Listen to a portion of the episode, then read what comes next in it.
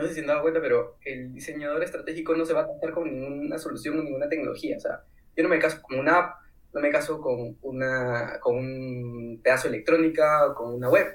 Yo me caso con el problema. Y la única forma que tengo es, yo quiero resolver el problema. Si hoy día lo resuelvo con una app, chévere, pero si lo puedo resolver con un Typeform, mejor, porque ahorro plata. Y, o si lo puedo resolver con simplemente cambiar la distribución de los objetos en el espacio, bacán. Entonces, ¿qué tienes que desarrollar como, como diseñador para llegar a ese punto? Es tu capacidad de simplificar las soluciones, ¿no? hoy en día estamos tan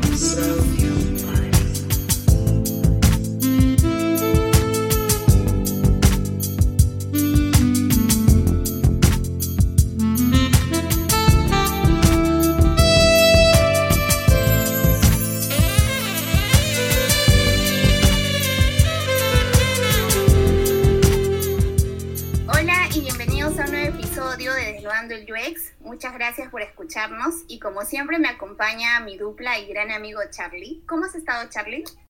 Hola Fiore, muy bien.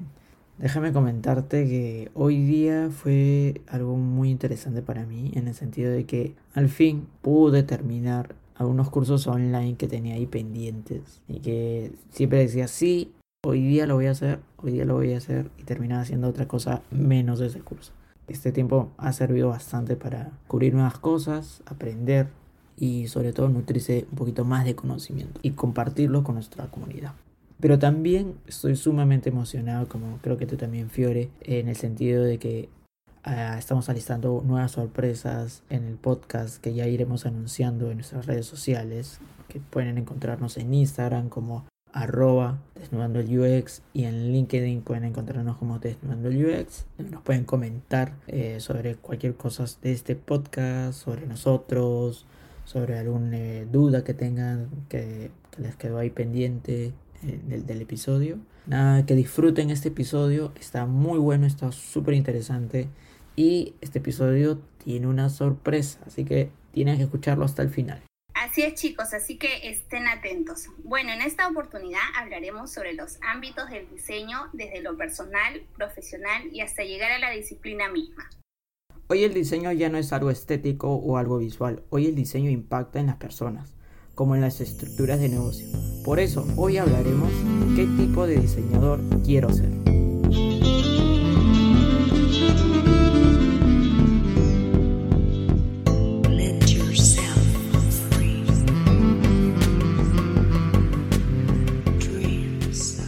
siempre nos acompaña un súper invitado de lujo. Su trabajo es crear productos que la gente realmente necesita. Para ello incrusta el diseño estratégico y la tecnología innovadora en las organizaciones. Ha sido entrenado en diseño estratégico e innovación por AIDEO y la Victoria Lab. Sin más preámbulos, con ustedes, Ricardo Ávila, Strategic Product Design. Hola chicos, wow, ¿qué tal? Qué buena descripción. Pero sí, es lo que dice mi LinkedIn. Eh, nada, encantado de estar aquí con ustedes y de compartir lo poquito que puedo haber aprendido en la vida y, lo poquito que sé con toda la comunidad. Muchas gracias, Ricardo. Entonces quisiéramos saber cómo te podemos eh, decir, no sé si Richie, Ricardo. Eh, ¿Cómo te sientes cómodo? Con Richie está súper bien, es como me dicen todos lados. sí. Ya, entonces, bueno, Richie, en este episodio y los que siempre tenemos, hay una pregunta candente que ningún invitado se puede escapar. Así que haré la pregunta de rigor. ¿Qué prenda te vas a sacar hoy? a ver. Creo que lo primero que vamos a hacer es sacarnos la gorrita, porque ya está empezando a hacer calor. Y poco a poco voy a ir a empezar a sacarme toda la ropa que me digan que ya pare porque ya es demasiado. ¡Wow! ¡Wow! que va a estar candente este episodio. no se lo pierdan.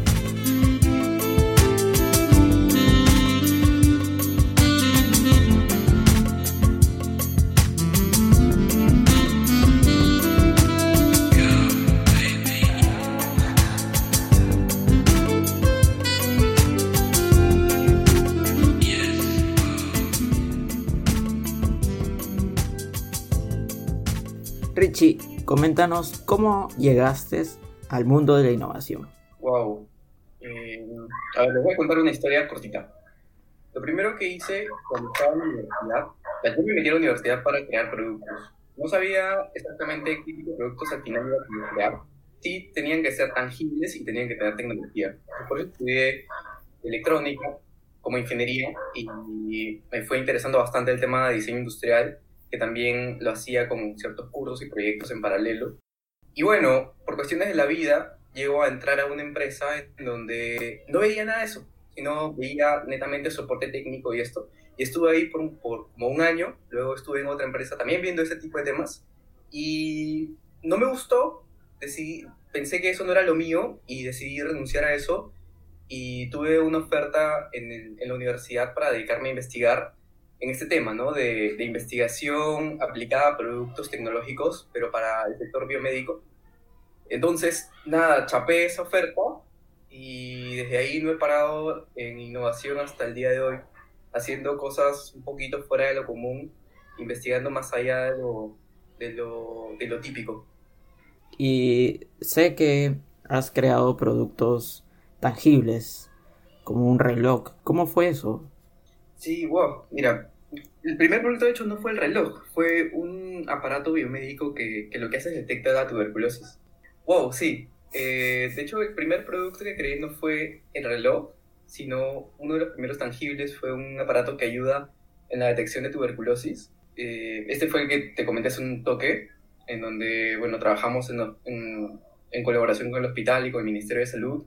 El proceso bastante interesante. Y luego ya, claro, lo que me mencionas, ¿no? Lo del reloj en ANDA fue un proceso bastante... Había mucha incertidumbre en ese, en ese proyecto porque no se sabía bien qué iba a ser un reloj al iniciar lo que nosotros teníamos que solucionar era el problema de los papás que querían sentirse más cerca y más en control y seguros de que sus hijos estén bien en todo el momento. Entonces, ¿cómo lográbamos eso? Hicimos todo un proceso de investigación, hablamos con muchos padres que estén en, en, digamos, situaciones en donde no estén con sus hijos todo el día como quisieran estar, entendimos cuáles eran sus principales dolores y atacamos eso. Entonces, hicimos un montón de prototipos antes de llegar al reloj, de hecho hasta que llegamos a un aparatito que podía, a partir del aparatito, hacer algunos símbolos el niño o algunos gestos que iban a ser interpretados por el aparatito y le iba a llegar una alerta al papá como una notificación al, al celular, como un SMS. E, ese fue nuestro MVP. A ver, ¿por qué hicimos eso? Porque nos dimos cuenta que, por un lado, los papás querían que, saber cómo estaban sus hijos. Digamos, si están bien, si están preocupados, por ejemplo, nos tocaba un tema de que a veces la movilidad no los recogía a tiempo, entonces el niño se quedaba en el niño esperando y esperando, niños de 3 a 5 años, ¿no? Entonces, esa angustia, y era el papá de angustia y el niño también. Pero ¿cómo hacemos que el niño pueda comunicarse con el papá si no le podemos dar un celular al niño? Y aparte, este, el niño no puede mandar mensajes de texto ni nada de eso, porque no sabe leer todavía y escribir mucho menos. Entonces, eh, leímos un montón de literatura acerca de de los procesos cognitivos de los niños y aprendizaje para poder, eh, cómo, cómo, ellos, qué es lo primero que, que, relacionan o que entienden. Y nos dimos cuenta que lo primero era la relación espacio y figuras. Entonces, con estos conceptos de espacio y figuras, desarrollamos un lenguaje de símbolos, donde ciertos símbolos significaban ciertas emociones, como circulito que está bien, cuadrado que está preocupado, un rayoncito en la pantalla que significaría que necesita ayuda, entonces, hicimos un montón de testing sobre eso, sin reloj, sin nada, simplemente para ver que el niño podía usar esos símbolos si se le ponía en ciertas circunstancias, previamente habiéndolo, eh, habiéndole explicado ¿no? de cómo es la relación de los símbolos con las acciones.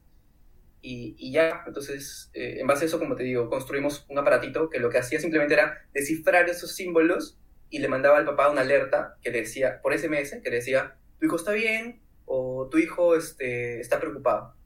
MVP. Y luego ya, ¿cómo generas que el niño quiera usar una cosa así? ¿no? Porque por un lado funciona bien, el niño se puede comunicar con eso, pero por otro lado realmente el niño quiere usar eso todo el tiempo, se acordará de esto todo el tiempo. Entonces ya empezamos a crear conceptos de cómo generamos deseabilidad entre los dos usuarios, ¿no? Uno que es el papá y otro que es el niño. Y ahí es un montón más que hablar. imagino, imagino que miles de historias tendrás con, a ver, al momento de crear ese producto, ¿no? Y ahora un poquito ya entrando al, al tema de que decíamos qué tipo de diseñador quiero ser, ¿cómo llegaste eh, a encontrar que el diseño era lo que también te gustaba, ¿no? Porque tú eres, eh, tu formación es ingeniero electrónico. Sí, y justo lo que mencionaba al comienzo era esto, ¿no? Yo estudié ingeniería y electrónica porque mi misión al final, o mi objetivo final era crear productos tangibles con tecnología. Entonces yo tenía esta duda a los 15 años de cómo puedo hacer para, o sea, hoy en día existe un celular o una computadora, pero de acá a 10 años quiero que exista algo más. Y yo quiero ser el que cree eso, algo más. Ese, ese pedazo de hardware que tenga tecnología y que tenga internet y que, que tenga miles de cosas más. Eh, y no solamente limitarme a la tecnología que ya existe para crear cosas encima de esto, en general, crear nueva tecnología.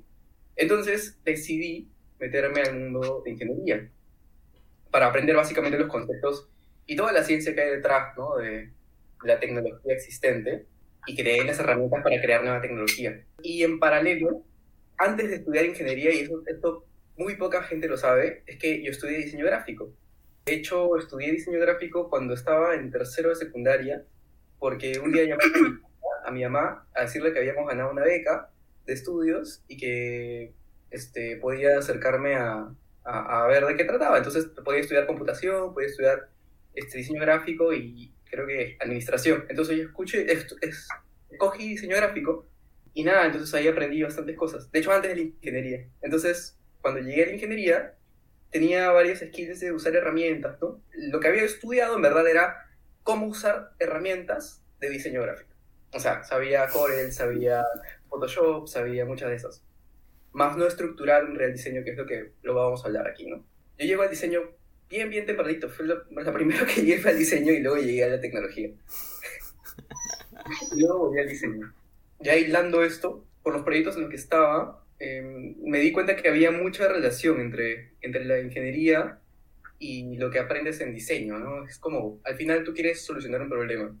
Desde la ingeniería lo vas a solucionar con ciencia que ya existe, vas a usar herramientas que ya existen, y desde el diseño, si no existe, vas a investigar y vas a entender un poquito más a tu usuario y vas a entender cómo, cómo ciertas variables de contexto juegan para que tú logres ese objetivo. Entonces, en ingeniería, de repente no tienes esas variables de contexto como tal, sino tienes, digamos, en electrónica, ¿no? Te dicen, por favor, puedes crear un amplificador que dé tanta señal la salida, con tanta amplitud y con tanta potencia. Entonces, en base a esos requerimientos, yo empiezo a diseñar. Y uso patrones de diseño ingenieriles para poder crear algo. Y en diseño, este, como tal, también, ¿no? Me, dicen, ¿sabes qué? Quiero eh, solucionar este problema de comunicación con los padres e hijos. Eh, las variables son que los padres no pasan tanto tiempo con sus hijos durante el día, los niños son en este rango de edad, este, y ya tuve. Entonces, en ambos, al final del día, si hay algo que yo puedo rescatar, es que se usa bastante método científico, es decir, es como que ya, yo quiero lograr esto, eh, tengo esta idea, tengo esta hipótesis, la testeo, veo cómo funciona y saco mis conclusiones. Si funcionó, chévere, si no, lo documento eh, y sigo avanzando. Entonces, este, eso es bastante aplicable en las ciencias como en el diseño. Qué interesante todo lo que nos estás comentando, eh, Richie. Y yo, eh, bueno, aparte también de haber hecho un poquito mi tarea de investigar en el LinkedIn tu perfil y hablando un poco más ya del tema en sí, que no qué tipo de diseñador quieres ser, ¿cómo descubriste tú qué tipo de diseñador querías ser?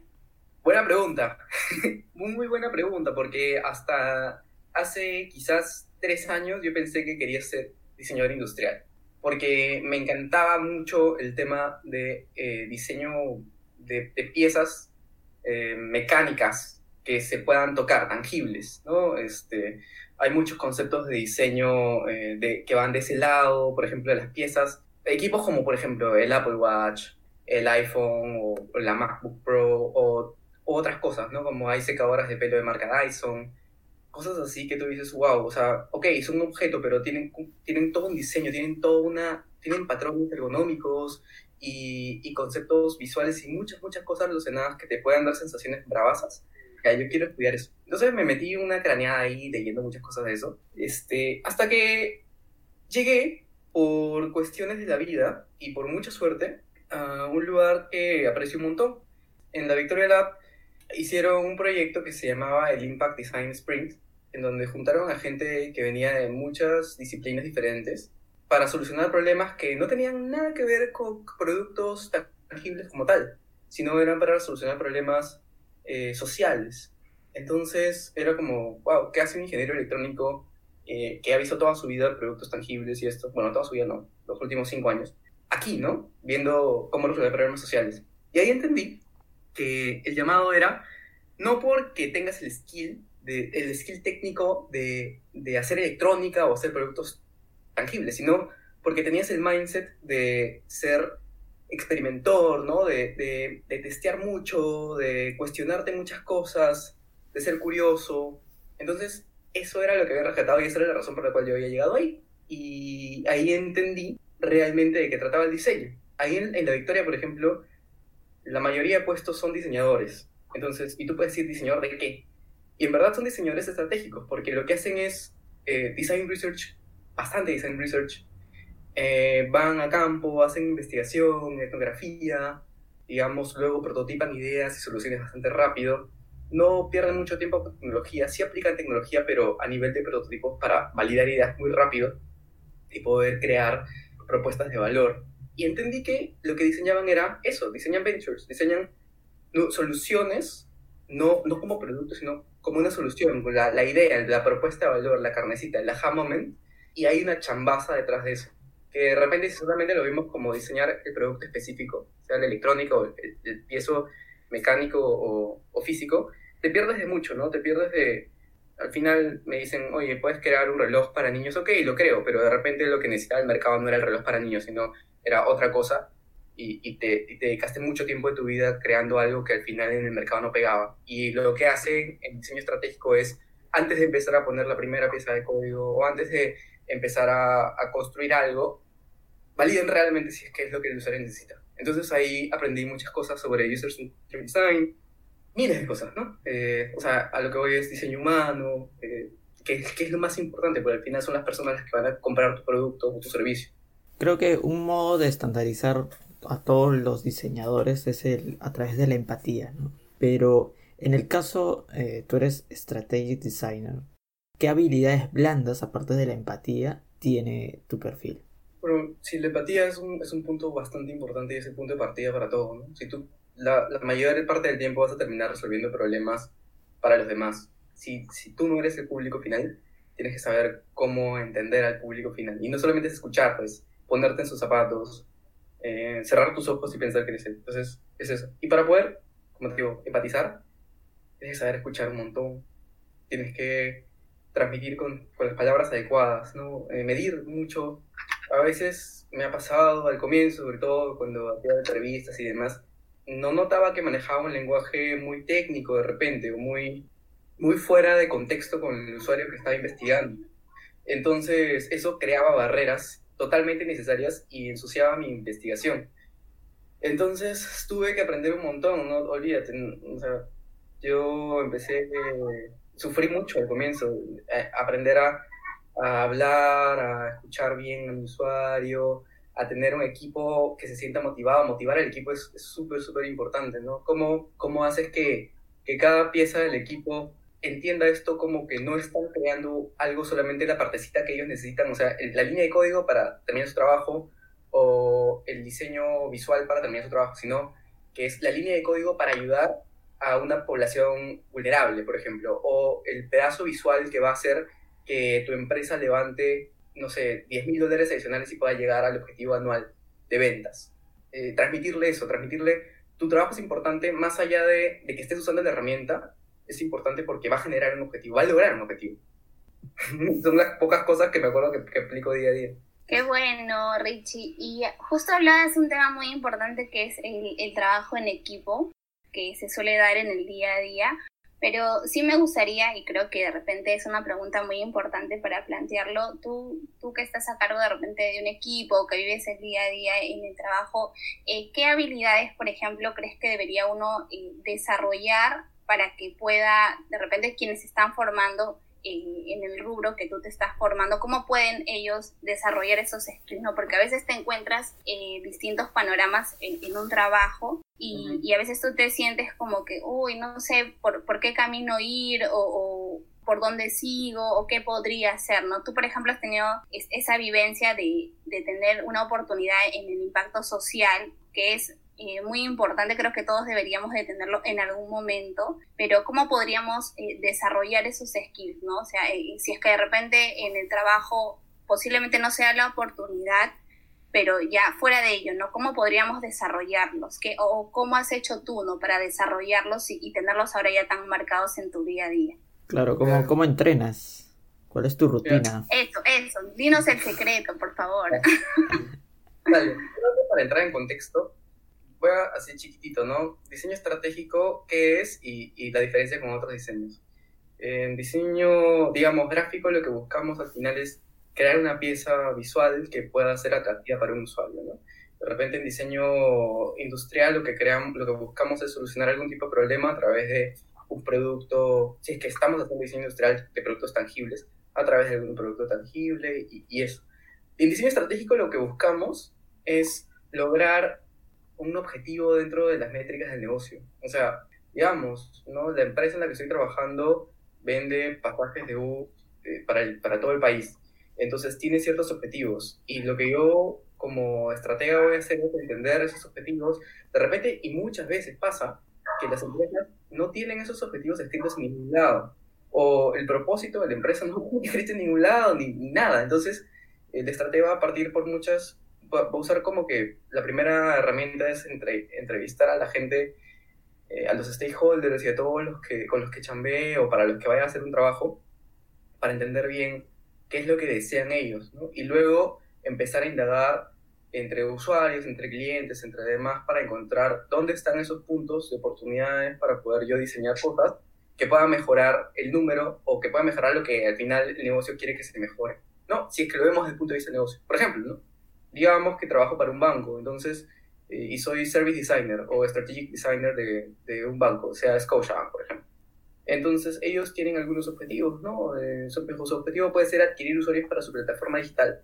Entonces, ¿cómo lo hacemos? Hay muchas maneras, ¿no? De repente yo agarro y hago investigación con mis usuarios y entiendo que eh, el problema no es que no, es que no encuentren o, no les llame la atención la publicidad en, en, el app, o no sé, o la publicidad en, la, en, la, tele o en la radio, sino que el problema es que cada que van a Scotiabank encuentran que hay una mega cola en la puerta o que no hay aire acondicionado. Entonces, wow, me di cuenta que en verdad la gente no es que no, le, no quiera nuestra app, no es que nuestra app esté mal hecha o no es que este, nuestra publicidad esté mal hecha, sino que en verdad estamos ofreciendo un servicio, porque estamos siendo deficientes en un lado y por ese lado se nos están cayendo los usuarios. Entonces, hacemos un experimento al toque este, como diseñador estratégico, simplemente agarro y cambio eh, cómo voy a manejar las colas y de repente hago una propuesta de, no sé, algo simple, un experimento, poner aire acondicionado o una ventiladora y a ver cómo eso al final cambia la percepción ¿no? de, mi usuario y en base a eso, cómo eso está mejorando el número de,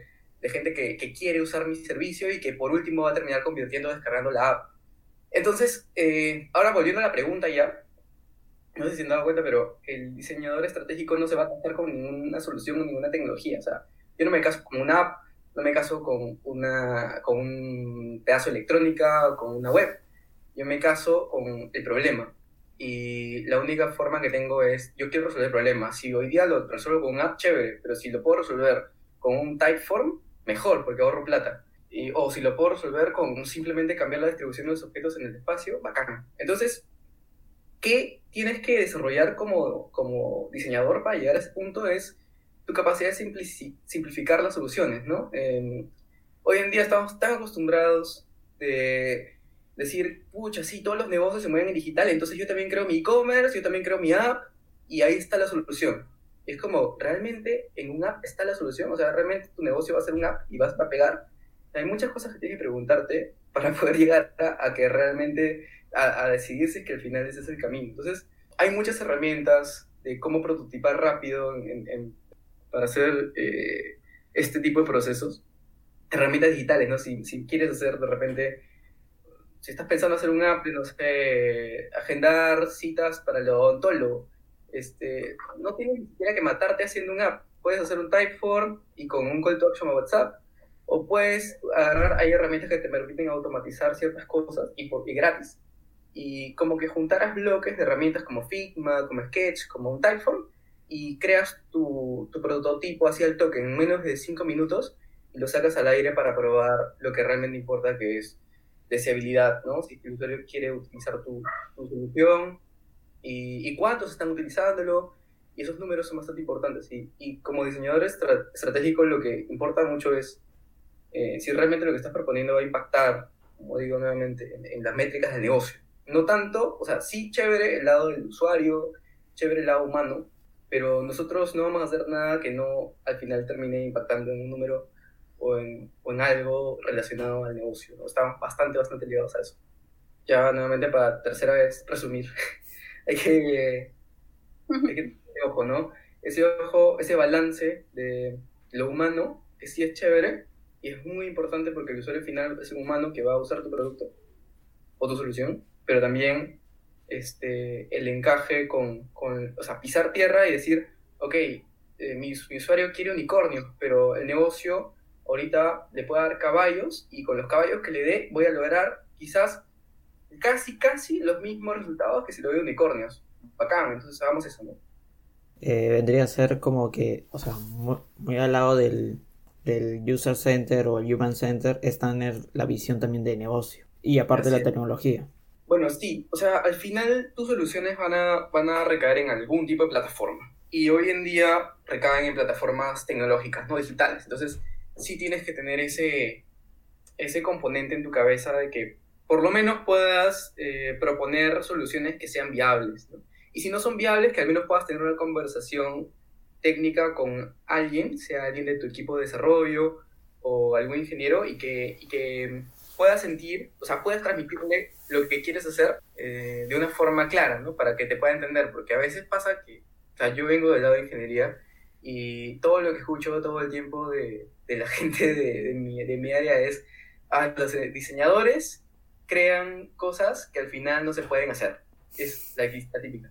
Entonces, tener esa capacidad de, de quitarles ese chip, o sea, con un mensaje correcto y hacerles llegar no decirles, chicos, ¿sabes qué? He diseñado esta plataforma de realidad virtual, bravaza, que lo que va a hacer es mejorar la experiencia en el ambiente de, de Interbank. No, sino, y, de, y, decir, chicos, este, ¿saben qué? Se me ocurre, ¿qué tipo de tecnología? O sea, cambiar tu orden como diseñador a una pregunta, que es, ¿qué tipo de tecnología podríamos usar para resolver este problema? Hoy en día tenemos el problema de que la gente va a Interbank y no encuentra rápidamente este, o, o, no puedo usar fácilmente los depósitos en, en, en el cajero este automático. Uh -huh. Y la gente va a empezar a volar, pero van a volar desde su perspectiva de, de, de, ingenieros también y te van a dar input chévere. Entonces, de repente, tu solución bacán, como decía inicialmente, un unicornio, eh, que venía desde el punto de vista del usuario y toda la, la parte bravaza, este, se puede, de alguna forma, eh, puede pisar tierra también con tu equipo de tecnología. Y, como diseñador,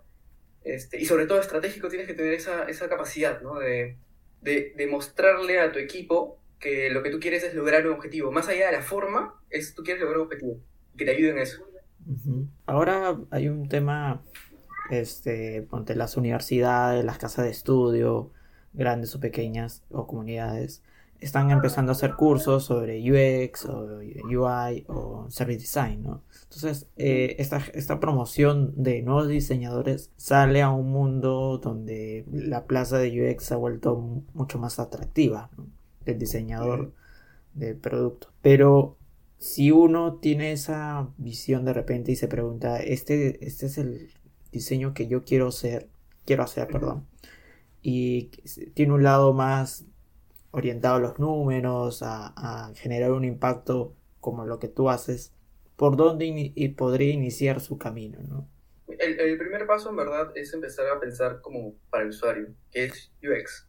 Uh -huh. eh, el segundo paso, o sea, un pasito más allá de, de experiencia usuario, porque en experiencia, y, y, bueno, es la comparación, toda la vida he tenido con mucha gente, es, ¿por qué relacionamos UX netamente a productos digitales?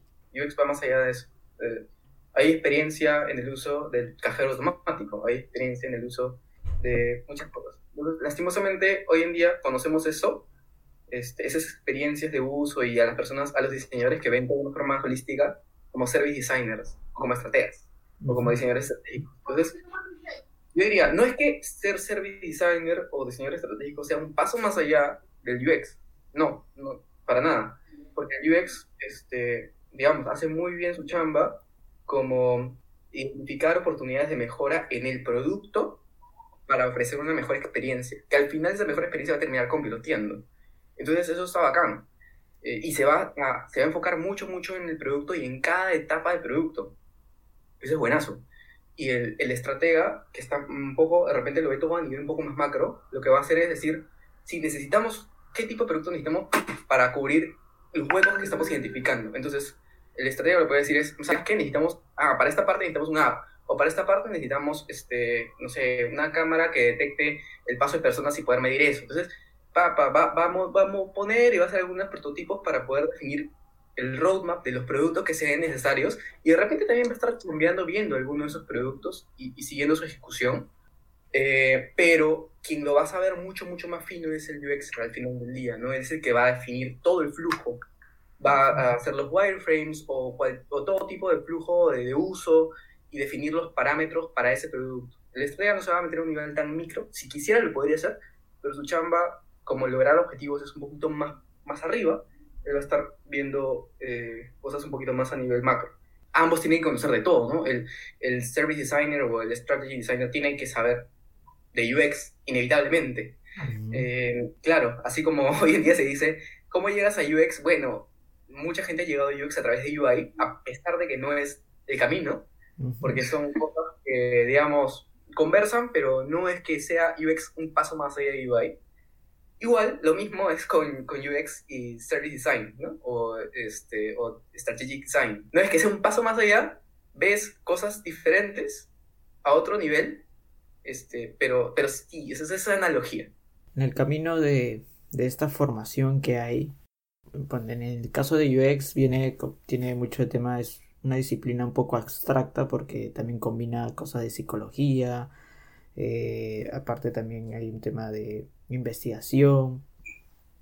En el caso de, los estrategas, eh, es también esa misma formación, es la combinación de un montón de disciplinas.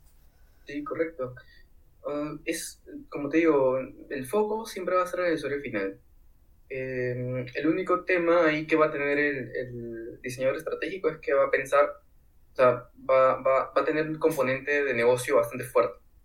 Entonces, eh, pero, pero sí, como tú decías, el tema de diseñar centrado al usuario y esto, de todas maneras, y de cajón. ¿Y dónde ahorita, en, en Perú, hay, o en Latinoamérica, hay sitios para poder aprender eh, la disciplina que tú tienes o es en la cancha misma como te vayas forjando en proyecto y, tras proyecto iniciativas es como lo vas a ir identificando a ver te voy a contar algunas cositas nada más de cómo sería un proceso de, service design o, strategy design lo primero que haces es eh, hablas con quien sea tu gerente, ¿no? Quien te ha decidido, oye, ¿sabes qué, Ricardo? Hoy en día necesitamos este problema, tenemos este problema, necesitamos esta solución o, un camino que nos ayude a lograr este, este, objetivo. Entonces tú dices, ok, chévere, es tu propuesta solución y es tu supuesto problema. Yo voy a investigar. Si te das cuenta, bien, parecido a UX. Hablas con tu usuario, hablas con tus stakeholders, haces un journey map, bien parecido a UX, hasta ahí, ¿cierto? Pero ¿qué pasa con el journey map? Eh, hay, ¿Dónde empezamos a hacer el punto de, de inflexión? Es que en UX para productos digitales, ojo, este, llega un punto en el que tú dices, ah, ya, entonces el problema, o sea, cuando tú haces tu investigación y todo, encuentras varios problemas, ¿no? Tenemos problemas en canales de atención, tenemos problemas, bueno, en el call center, ¿no? O tenemos problemas en los procesos, este, la gente, los vendedores llenan todos los papeles de forma manual y al final a fin de mes es todo bloquerío y no tienen información centralizada, entonces no pueden responder adecuadamente al usuario con información en tiempo real. Entonces, mapeas todo eso qué es lo que hemos venido haciendo en el proceso de la consultora en el que trabajamos, con, contigo, Charlie. Y este. pero hay un punto en que, claro, puntualmente, ¿qué vas a hacer tú? Y como está esto sesgado a, digital, terminas diciendo, bueno, mi solución va a tener que ser un app que haga esto y esto y esto. Pero como service designer o strategy designer, lo que tú vas a hacer es decir, bueno, mi solución, yo no voy a poder hacer una ahorita no tiene sentido que haga una porque, o sea, no, o sea, no hay información a tiempo real, no, no tienes la data, no, no, tienes los procesos, no tienes nada. Lo que va a hacer el, service designer es mapear, un, luego de que tu journey todo chévere, va a mapear algo que se llama el service blueprint, que es un paso más fino sobre el, el journey map en donde pones qué procesos son necesarios para que tus pasos de arriba puedan ser, eh, puedan ser ciertos, ¿no? O sea, digamos, eh, tú propones una solución que sea darle a los usuarios este, información en tiempo real. Ya, chévere, pero ¿qué necesito para eso? Necesito que la base de datos tenga información actualizada al minuto. ¿Qué necesito para eso? Que la gente llene por una plataforma esa información, los vendedores, todo el mundo llene esa información en una plataforma. ¿Y qué necesito para eso? Necesito darle computadoras a cada uno de los vendedores. ¿Y qué necesito para eso? Necesito tener un espacio físico para los vendedores y hoy en día los vendedores no tienen un espacio físico, de repente solo es el celular. Y entonces te das cuenta como service designer o como eh, strategic designer, puedes darte cuenta de toda la, gran figura y decidir, ¿sabes qué? No, yo no voy a cambiar ahorita en darte eh, la app yo lo que voy a hacer es solucionarte estos problemas que van a empezar a levantar números poco a poco. Hasta, y te voy a plantear un roadmap. Paso número uno, de repente, este, ya, ponerle computadoras a la gente, una computadora para ver cómo esto está funcionando. Y, medir, ¿no? Porque tampoco es agarrar y decir, ¿sabes qué? No, esto se arregla con darle computadoras a todo el mundo y se acabó. No, o sea, vamos a hacer un experimento. ¿Qué pasaría si le doy una computadora a esta persona para que vaya llenando información constantemente? Este, realmente, porque lo que queremos es, tenemos una hipótesis, que es el usuario necesita información a tiempo real. Ahora, lo que queremos ver es, a ver, llenemos esto, démosle una computadora, hagamos un experimento, le damos la computadora al vendedor, el vendedor llena esa información y de repente nadie, suenan puros grillos, ¿no? Nadie le pide información al vendedor de, de nada en tiempo real, sino que al final lo que querían era, este, no sé, otra cosa, totalmente diferente. Entonces te diste cuenta de que si te matabas tanto tiempo haciendo ese app, al final nadie iba a usar ese feature. A pesar de que el gerente general te decía que sí que es necesario, que el de ventas te decía que es ultra necesario. Entonces, con experimentos y con cosas vas demostrando avances y, vas demostrando decisiones de diseño, que es, lo que importa acá. Entonces, va por esa ruta. Y, y, ahora lo que tú me decías es, ¿dónde estudio esto? Este, he mencionado un montón de veces service design. Entonces, para tener este, este ojo y, tener estas, estas herramientas que te permitan identificar estas cosas, bastante interesante poder llevar algún cursito de Service Design. Y hay otros cursos también, eh, ya como maestrías y como diplomados en Strategic Product Design o diseño de productos estratégicos, que los editan lastimosamente en inglés y en universidades del extranjero, pero que están ahí. O sea, y ya eh, hay universidades de escala mundial que se han dado cuenta de esto, ¿no? que hay una necesidad, que mucho, por mucho tiempo los negocios estaban tomando decisiones sobre, quiero crear ese producto porque esa es la solución. No, mi solución es una app. No, mi solución es una web. No, mi solución es una plataforma digital para mis empleados. Y no se dan cuenta que en verdad eso no era necesario y está, o de repente sí, pero no en este momento. Y, y ahora lo que han creado es eso, es ese diseñador que te va a decir qué es necesario ahora y por qué.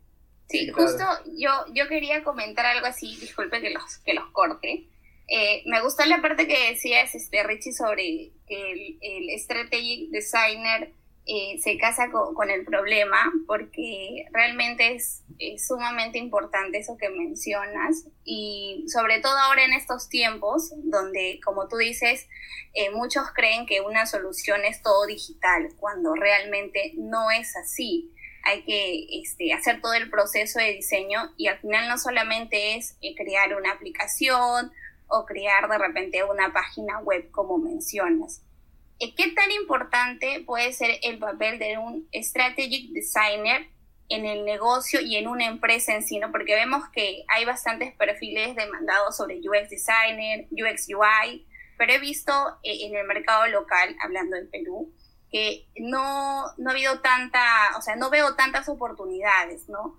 Entonces, creo que sería también como que nuestra responsabilidad como diseñadores, eh, enseñarles también a las empresas que nuestro papel es importante. En este caso, eh, desde tu punto de vista y tu experiencia, eh, ¿cómo tú, o sea, cómo podrías tú decirles a ellos, oye, nuestro papel es importante? Claro, no son grandes corporaciones que de repente sí tienen los medios para poder eh, suplir esa vacante y decir, no, sí, vamos a contratar a esta persona porque conocemos el perfil, sabemos que es importante.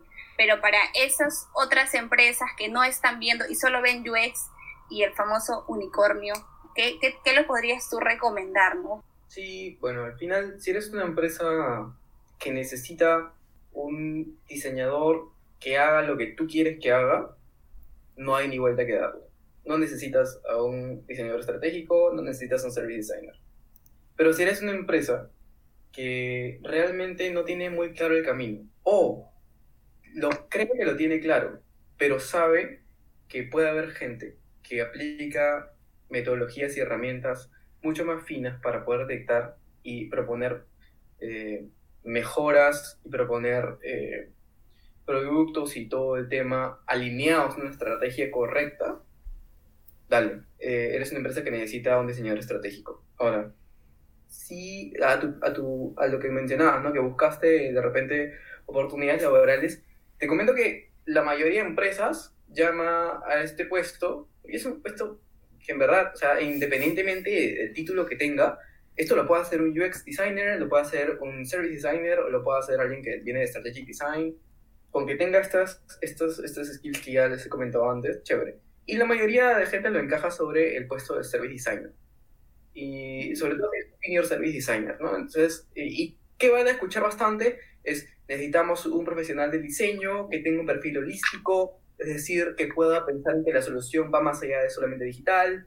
Y cuando dicen esto se refieren a que puedas sentirte cómodo prototipando soluciones que no necesariamente las vas a hacer en Figma o en, o en esto, sino que de repente mañana te vas a ver cortando cartones para poder prototipar algún tipo de mejora en un espacio físico, ¿no? Y, y, y poniendo ciertas maquetas o ciertas cosas.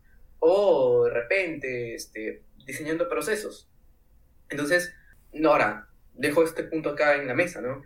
No todos los diseñadores, de repente de UX, se sientan cómodos haciendo ese tipo de trabajo, porque, digamos, hay mucha gente que está en UX porque le encantó mucho el UI y lo que quiere es crear interfaces de usuario diseñadas pensando en las necesidades del usuario.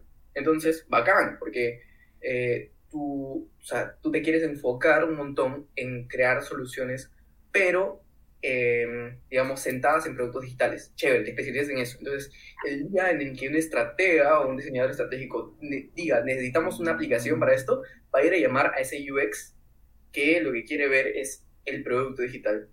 Pero de repente hay UXers que no se sienten tan cómodos con eso, ¿no? Hay UXers que de repente dicen, pucha, pero hablé con mi usuario y me dice que tiene un montón de problemas con cosas que se pueden solucionar que van más allá de digital. Quiero solucionar. si tú eres ese tipo de, de profesional, si tú sientes que, que, hay cosas más que se pueden solucionar más allá de solamente cosas digital, este, dale, yo, yo diría que te metas al tema de service design porque, porque es eso, va más allá, va a ver, vas a ver procesos, vas a ver, vas a poder proponer eh, ese tipo de experimentos y cambios que van más allá de, de hacer un prototipo visual.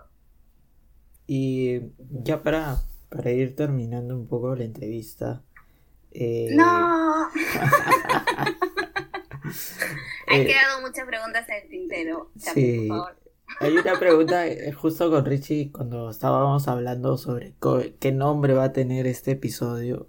Abordamos eh, muchos temas, algunos fueron muy cósmicos y llegamos a una pregunta, me acuerdo que, que, que, que dialogamos, ¿quién crea un producto? ¿No? ¿Es el UX? ¿Es el UI? ¿Es el research? Entonces, ahora te la traslado aquí para que también puedas compartirlo con nuestros oyentes. ¿Quién crea un producto? a ver, esto, esto va a doler bastante en el ego de muchas personas.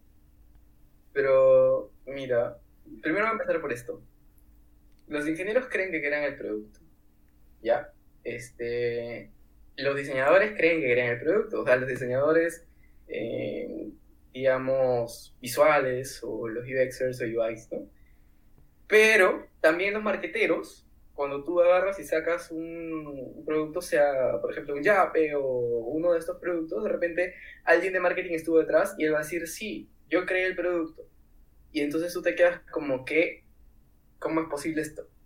Y es que esas tres cosas son muy importantes para crear producto, porque si se dan cuenta, imaginemos que no, no, hubiéramos tenido esta charla de, de, Service Design o de Strategic Design. Entonces, si yo traigo a esta mesa el, al marketero o a la persona, sí, la persona de marketing, a una persona de diseño y una persona de tecnología, y les pregunto, ¿de ustedes tres quién crea el producto? El de marketing me va a decir, yo lo creo porque yo identifico la oportunidad en el mercado para que esto tenga sentido y la necesidad también. Entonces él, te, va, te va a fundamentar que hizo una investigación de campo, de repente hizo una investigación de mercado, en donde midió el alcance potencial de esta solución y sacó las cifras que pueden respaldar esto para que eso tenga sentido. Y que luego, y, y su storytelling va a ser, y que luego fui y toqué las puertas de un diseñador y de un desarrollador para que construyan mi solución. Bacán. Ahora, el diseñador va a agarrar y te va a decir, eh, yo lo creé porque vino mi jefe y me dijo que quería esta aplicación y luego yo hice alguna investigación y todo un tema y me di cuenta que en verdad la aplicación no era tanto por ahí, sino que yo afiné los features y este, le dije que era lo, mejor lo mejor sería no salir con todo lo que él quería, sino con una versión mínima viable para poder probar esto en el, en el mercado y ver qué tal reacciona el público y hacer las correcciones que, toca, que, que, correspondían. Pero yo lo creé porque mi jefe lo único que quería vino con la idea, pero el producto al final no es la idea. y el desarrollador te va a decir, yo lo creé.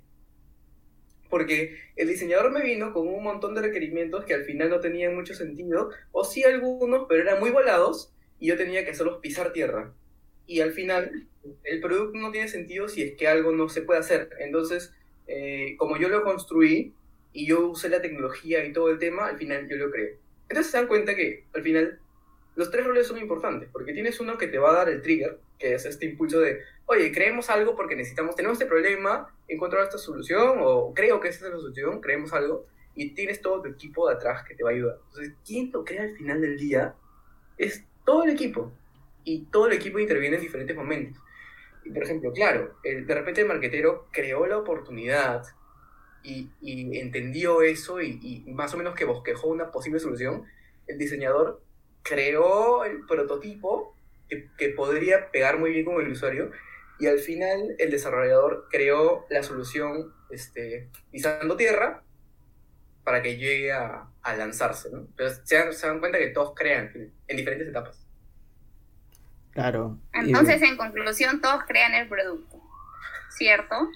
Yo pienso también, o yo pienso igual que tú, sinceramente. Yo creo que al final en todos los momentos, o sea, todos participan y todos crean el producto. Pienso que nadie debe, bueno, en mi caso yo, yo pienso de esa forma. Humildemente, pienso que todos crean el producto. Es un equipo multidisciplinario que complementa sus ideas, las oportunidades y genera el producto o el servicio para mejorar ¿no? la experiencia del usuario. ¿Tú qué opinas, Charlie?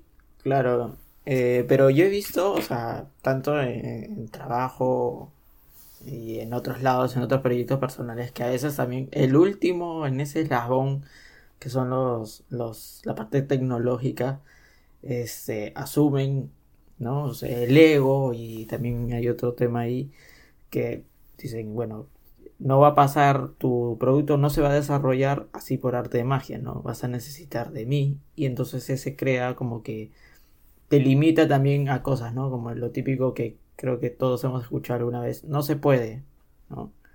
Eh, este, no se puede hacer eso, ¿no? Con una característica de tu aplicativo o algo. Y es que a veces no es que vaya porque no se puede, sino que no tiene tiempo. Y otro tema también es que ellos sienten de que ellos lo vuelven a la, hacen el producto a la realidad, no si es un producto digital. Entonces, en cada lado también hay como ese tipo de actitudes, hay en la parte de marketing, en la parte de diseño, sobre todo si es diseño visual, también hay ahí un tema. Entonces, como tú, como que tú trabajas en, con productos digitales, cómo tú manejas todo ese, ese camino.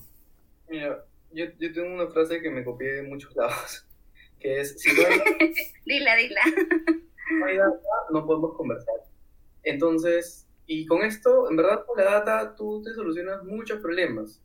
Es decir, viene tu jefe y te pide una solución y te dice, mira, yo creo que el camino es por este lado, tengo, he hecho este benchmark, este, y, y, quiero que me copies esto porque me parece que esto funciona. Y tú dices, ok, bacán. Lo, lo conservo, pero voy a testear esto que tú me estás diciendo. Y lo testeas y te das cuenta que lo que él te pasó no funciona. Entonces tú simplemente vas y le dices, ¿sabes qué? Mira esta grabación. O, o le pides a tu jefe simplemente que te acompañe en user testing. Y como tú hiciste las preguntas adecuadas a las personas y no los sesgaste, porque es muy importante que, que no sesgues el usuario, y ahí se va a dar cuenta el, jefe que de repente, con respuestas crudas, ¿no? El usuario va a decir simplemente, ah, pucha, no, no sabía que existía esa opción, o la verdad es que no me interesa, o la verdad, como que, mmm, pero ¿y esto cuánto va a costar? Ah? ah, no, porque si es muy caro, al final, no, creo que no usaría esto, mejor este, seguiría, este, no sé, pues seguiría yendo al banco presencialmente, porque si esto me va a costar 10 soles cada transacción que hago, no, no, no. Por ese lado, tener esa data, eh, no solamente la cualitativa, porque o sea, los jefes están muy acostumbrados a solamente ver, ver números, ¿no? Lastimosamente estamos contaminados por lo que se ha hecho toda la vida, que es reportes numéricos, este, resultados de encuesta, números. Entonces, el jefe te va a decir, dame los números. ¿Cuánto porcentaje de usuarios tenemos? O simplemente decir, ¿pero con cuántas personas has, encuestado? ¿Cinco? Ah, no, eso no es suficiente. No. Es como, momentito. Una cosa es la investigación que, que tú puedes haber hecho de tu lado, que es numérica y cuantitativa, pero la investigación cualitativa, que un usuario te diga, realmente, esto no se entiende, o que te diga, ah, esto no se va, esto es absurdo, eso te destruye toda tu investigación cualitativa. Porque, no, perdón, tu, investigación cuantitativa. Porque te está diciendo con palabras lo que los números no te pueden decir. O sea, mucha gente en números miente, ¿no? Es como sesgado el, el, tema en, encuestas. Entonces, por ese lado, atacas a eso. Y, y, bueno, si es que al final él se, él se niega en que igual quiere hacer la app, en que igual quiere hacer esto, igual quiere tener todos esos features, tú tomas la decisión, ¿no? Si es que continuar con ese proyecto o decirle, ok, yo ya testé esto, yo, yo te aseguro de que si vamos por ese camino no vamos a lograr los objetivos, y si a pesar de todo eso tú quieres seguir, es tu responsabilidad. Entonces ahí, cuando lo sientes en la mesa y tú le digas que después de tener toda la evidencia, él decide ir por el otro lado y va a ser su responsabilidad, vas a ver cómo al toque cambia de opinión y te va a decir, bueno, ya está bien. Y si no lo hace, bueno, tonto, pues, ¿no? es cierto, es cierto lo que acabas de, compartirnos, Richie, porque a mí me pasó algo así, lo mismo que has contado, igualito me sucedió a mí en una empresa que, no voy a decir su nombre, pero igual, ya había hecho toda la investigación, encima me había amanecido, le había metido todo el punche, todo el power y al final, no, este, ¿sabes qué? Mira, el director es el que toma la, decisión. ¿Qué? Entonces, al final te, te, quedas así como que, ¿y qué pasó? Pero, este, mira, te estoy sustentando que esto es por esto, ya se ha aprobado, el cliente, el usuario lo entiende, este, ya lo hemos testeado por quinta vez, creo que lo habíamos testeado, creo. Y, y me dijo, ¿sabes qué? No, mira, bueno, entonces yo hice lo mismo que, que, que justo comentas tú, Richie. Bueno, le dije, mira, eh, ya lo habíamos testeado, pero esto es eh, bajo la responsabilidad del negocio, ¿no? Porque yo te estoy diciendo que estoy, ya, ya lo entiendo, o sea, ya está testeado, ¿no? Y, bueno, ahí como que ya no hubo forma, ahí sí ya no me dijo, este, ellos continuaron con el proyecto así, pues, ¿no? Pero igual queda como aprendizaje eh, que a veces tú puedes remar y, hacerte, hacer valer que, que, lo que has estudiado y lo que has aprendido y sustentando siempre, ¿no? Eh, pero si ya no puedes hacer mucho, y entonces que continúe como, como es, ¿no? Pero creo que es importante sí señalar que hay que advertir también, ¿no? No simplemente acatar, porque ahí también sería un error del diseñador, de solamente, como se dice, recibir órdenes y, y, no, no, este, no dar su, su voto, decir, no, mira, yo estoy sosteniendo esto por algo y por algo te estoy diciendo que es así y si de repente no, no te, o sea, no queda claro, eh, enseñarle, ¿no? Porque a veces no todos sabemos todo. Entonces, también nuestra, nuestra chamba es también como que no solo evangelizar, también enseñar. Hay un tema bien importante y voy a citar a varios autores que lo que dicen es, lastimosamente nuestro trabajo también es evangelizar o sea, no solamente tenemos que hacer bien nuestro trabajo, sino también demostrar a la gente por qué nuestro trabajo es importante. Y ese proceso de evangelización lo tenemos que hacer con diversos equipos que son diferentes. Es decir, tú cuando hables con tu director o con, con tu gerente, vas a tener que hablar con números y vas a tener que hablar en base a resultados.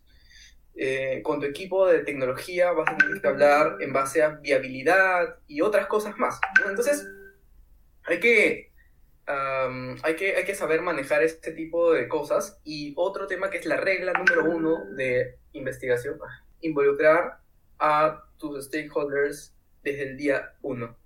Es decir, tú, es más, desde el día cero. No puedes lanzarte a hacer un plan de investigación si este no tiene la venia de tu gerente o, o quien sea que esté arriba tuyo, o arriba del que está arriba tuyo. ¿Por qué? Porque a veces pasa que tú te matas haciendo, digamos, recibes un proceso de investigación para un e-commerce. Entonces, ya, tú te matas haciendo la investigación, hablas con los usuarios, es toda una investigación holística, encuentras un montón de problemas y te, te, te enfiascas en los problemas más duros, y luego llegas arriba con el gerente y, y tu investigación marca varias cosas, pero al final lo que el gerente quería era, ¿sabes qué? Chévere, cholo, pero yo ahorita no, no puedo, no tengo recursos, no tengo tiempo para meterle balas a ese problema que toca identificar. Yo lo que sí tengo son esta cantidad de plata para poder hacer una solución en la web. Así que lo que quería es que este, tú, me, tú investigues un poquito más ligado a esa investigación en la web, porque eso nos va a ayudar a levantar plata. O sea, las cosas claras desde el comienzo, y chévere, porque es totalmente válido también. O sea, puede que tu jefe o tu gerente sea una persona que de alguna manera no quiera eh, apostar por la investigación holística y tal, porque por más que tú ya le dijiste y no sé qué, y pero poco a poco te lo vas a ir ganando, ¿no? Poco a poco, de repente va a ser como que el e-commerce y te va a decir, oye, ¿sabes que yo quiero hacer ese e-commerce quiero hacer esa web? Y dices, ya, chévere, pero oye, ¿podríamos investigar ah, de pasadita otro problema más? Y él que te, que te dé esa venia, que te diga, sí, dale, está bien, o si no, que te diga, no, no. Pero que no se lleve luego a la sorpresa de que investigaste otra cosa y que encontraste cosas que, que no, no debiste concentrarte en eso porque hay un costo de oportunidad bien alto, ¿no? ¿Y, ¿Y, qué vas a ahorrar con esto? ¿O qué vas a ganar? Vas a ganar un aliado, porque, digamos, le presentaste un plan de investigación a tu gerente. Eh, ¿Sabes qué? Hoy voy a investigar a la gente de call center y voy a ver su proceso para mejorar no sé qué. Él, o, tengo este otro proyecto que es investigar a los guardianes de seguridad este, y cómo es su día a día y por qué a, partir de las 3 de la tarde eh, eh, todo esto es inseguro. Entonces quiero entender por qué. Entonces, tú le dices, decides, haces decidir a tu gerente para ver en dónde encuentra más oportunidad y te lo ganas como aliado, ¿no? Te lo ganas como, ah, ya, pucha, me interesa esta investigación. O, ¿sabes qué, Cholo? No, a esta de acá ponle un pare porque, no, no, no, una pérdida de tiempo. Entonces te ganas ese aliado y este aliado, tú como diseñador, lastimosamente en este momento, mucho no vas a poder hacer porque la gente no, no, o sea, no, todavía no termina de valorar este tema de que, ah, ese input vino de diseño. Pero si ya te ganaste al stakeholder aliado, ya, ya los dos creen en el resultado de tu investigación y, y quieren hacer un proyecto con esto y sacarlo adelante, él se va, se va a encargar de que, dice, de que tecnología te haga caso. Y él se va a encargar de que marketing y publicidad te hagan caso y poner tus resultados y tus prototipos ahí, en la mesa, y va a pelear por eso. Pero si no te lo ganaste y vas a ir con él a decirle, he investigado esto, esta es la solución, y él te dice, no, no quiero, perdiste. ¿Entiendes? Hay que hacer estrategias hasta con eso. Estrategias hasta la muerte. Sí. Sí. y Richie. Y, y ahora, en, bueno, ya llevando un, a un contexto con que estamos viviendo con la pandemia, no, no es ajeno, cómo eh, el diseño como tal se ejerce, ¿no? Eh, ya, bueno, desde este punto de vista, lo primero que, que, tendrían que hacer muchos diseñadores que están en nuestro rubro es empezar a, a, ponerse a pensar, ok, las circunstancias han cambiado. La gente que yo entrevistaba para Burger King hace dos meses ya no es la misma. Ya no va a poder ir físicamente, ya no va a hacer sus colas ahí, ya no, probablemente no vaya a sentarse a comer ahí. Entonces, ¿cuáles son mis nuevas variables en este momento? Eh, primer punto, ¿no? Investigar esas nuevas variables y proponer soluciones ante, frente a esas nuevas variables. Todo ha cambiado. En un comienzo decía yo, esto es como el método científico. em, investigas, o sea, quieres, ¿cuál, cuál va a ser tu, tu output querido? Mi output es levantar ventas, ok. ¿Y cuáles son tus herramientas o, o en qué te estás basando? En ingeniería nos basamos en la ciencia, ¿no? En, en, las matemáticas, en las físicas, que son de alguna manera ciencias exactas o clásicas, y ya se tienen los parámetros bien establecidos. Todavía, todavía nada ha cambiado. Pero en diseño, si es que estamos haciendo diseño para personas, nos basamos en las personas. Entonces nos basamos en el contexto social, eh, político, miles de cosas. Y esto ya cambió. Entonces, ¿qué tenemos que hacer? Tenemos que simplemente estudiarlo nuevamente y poder prototipar en base a eso. Buenísimo, buenísimo, Richie. Eh, nada, eh, agradecerte por tu visita a, a este podcast. No sé, ¿cómo te has sentido? Bien, bien, súper cómodo. Espero haber podido responder bien las preguntas y, y, darles un poquito ese espíritu de, de, que puedan ver que hay algo más allá de, del diseño, hay una lista más y que se atrevan a descubrirla, ¿no? Sí, hay que, hay que ser curiosos siempre, ¿no? Y mantenerse, cuestionar también las cosas. Y ahora, ¿dónde? Bueno, este viene el espacio que en todos los episodios tenemos, que son los avisos parroquiales, donde nuestro invitado... sí, es tu oportunidad de lanzar tu cherry a todo el mundo. Nos escuchan, ¿verdad? Nos escuchan desde varios países, así que por favor, a todos, wow. invítalos a tus iniciativas, a lo que estés construyendo. Este, esperamos tenerte más adelante, de repente en otro episodio. Cuando ustedes quieran, chicos, dale, no se preocupen. Bueno, primero que nada, muchísimas gracias por escucharme, tener paciencia durante todo este episodio. Y segundo, me pueden encontrar en Instagram como Ravilagram, arroba Ravilagram, en LinkedIn como Ricardo Bávila y bueno, esta, les quiero contar que estamos haciendo una iniciativa para aplicar diseño estratégico en proyectos de innovación que justamente atacan este tema de la nueva sociedad después del COVID-19. Si quieren enterarse sobre más de eso, lo van a ver en mis redes sociales o también en LinkedIn. Eh, por, último, les quería contar que eh, les voy a dejar un link de Interaction Design. Si ustedes quieren llevar cursos sobre investigación, bueno, research, sobre diseño, sobre UX, sobre miles de cosas más y en aprender mucho, mucho más sobre el diseño de una forma más holística, eh, les recomiendo de corazón que, se, eh, que sean parte del Interaction Design Foundation. Es una organización que lo que busca es brindar esta educación de primer, de primer eh, bueno, de, de, lujo, en verdad. Es como si fuera el, el MIT de, de este rubro.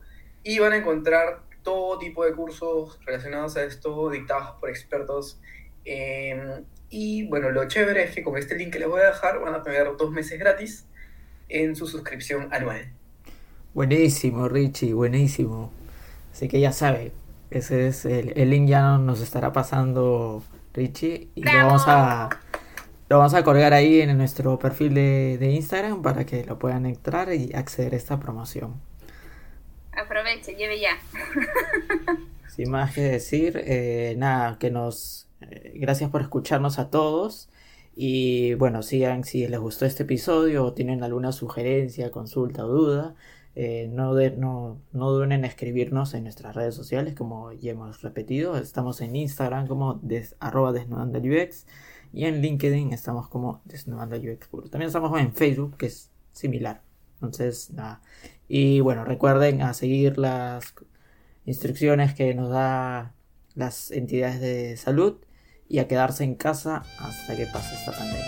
Y recuerden, nosotros somos Desnudando el UX.